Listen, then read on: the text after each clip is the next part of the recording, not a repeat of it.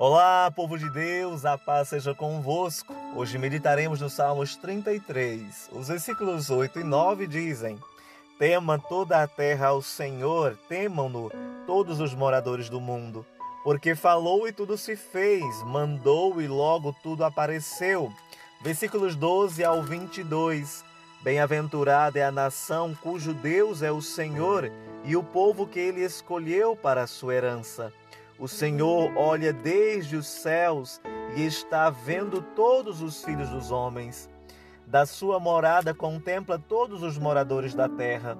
Ele é que forma o coração de todos eles, que contempla todas as suas obras. Não há rei que se salve com a grandeza de um exército, nem o homem valente se livra pela muita força.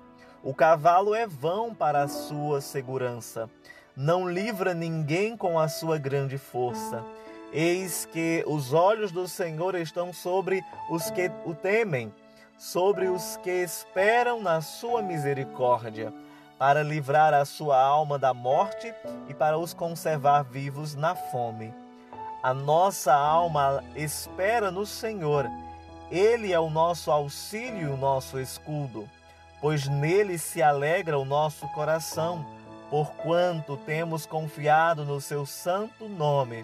Seja a tua misericórdia, Senhor, sobre nós, como em ti esperamos. Amém. Louvado seja o nome do Senhor.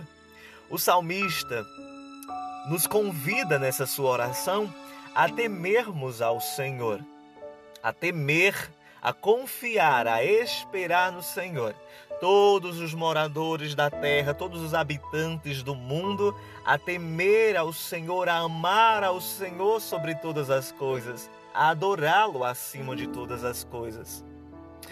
Pois o Senhor falou e tudo foi criado, o mundo foi criado, ele mandou, ele ordenou e tudo apareceu.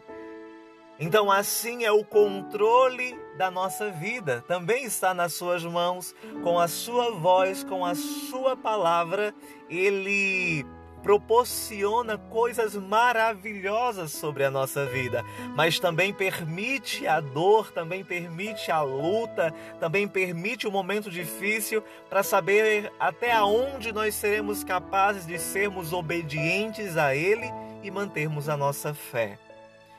Feliz é a nação, feliz é o homem, feliz é a cidade, feliz é a casa, cujo Deus é o Senhor, cujo Deus é o Rei, cujo Deus é o Pai, cujo Deus é o amigo, cujo Deus é aquele que tem o controle de tudo.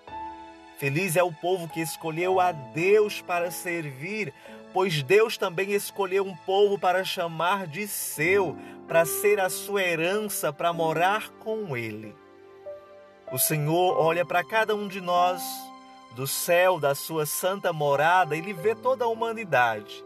De onde ele está, ele observa todos os seres viventes, todos nós, o que fazemos, o que falamos, o que sentimos. A Bíblia diz que antes que a palavra saia dos nossos lábios, o Senhor já conhece. Antes de levantarmos, o Senhor já está conosco. Antes de contarmos para Ele a nossa necessidade, Ele já conhece. Ele é aquele Deus que forma todos os nossos pensamentos e emoções. É aquele que sabe tudo o que nós vamos fazer. É aquele que sabe tudo o que nós vamos viver. Então, continue debaixo da graça e da misericórdia de Deus. Continue pedindo a Ele o livramento, o direcionamento para que você viva uma vida de paz, uma vida de tranquilidade, uma vida de prosperidade, uma vida segundo a vontade de Deus para ti. Porque homem nenhum consegue se salvar sozinho pelas suas obras. Pois a Bíblia diz que a fé sem a obra é morta, assim como a boa obra sem a fé também é morta. Há um equilíbrio, há uma necessidade de balancearmos a nossa fé, a nossa confiança em Deus e as nossas atitudes. Nenhum rei vencerá com o poder a grandeza do seu exército. Nenhum homem, nenhum soldado consegue vitória pela sua grande força. O cavalo forte é vão no meio da guerra, no meio da batalha. Ele também não consegue salvar ninguém pela sua grande força, mas há um Deus todo-poderoso que te ama de um jeito maravilhoso, que deu o seu filho único, o seu filho unigênito, para que todo aquele que crê em Deus, para que todo aquele que confia em Deus, que confessa o seu nome, seja salvo. Este é o amor de Deus para você.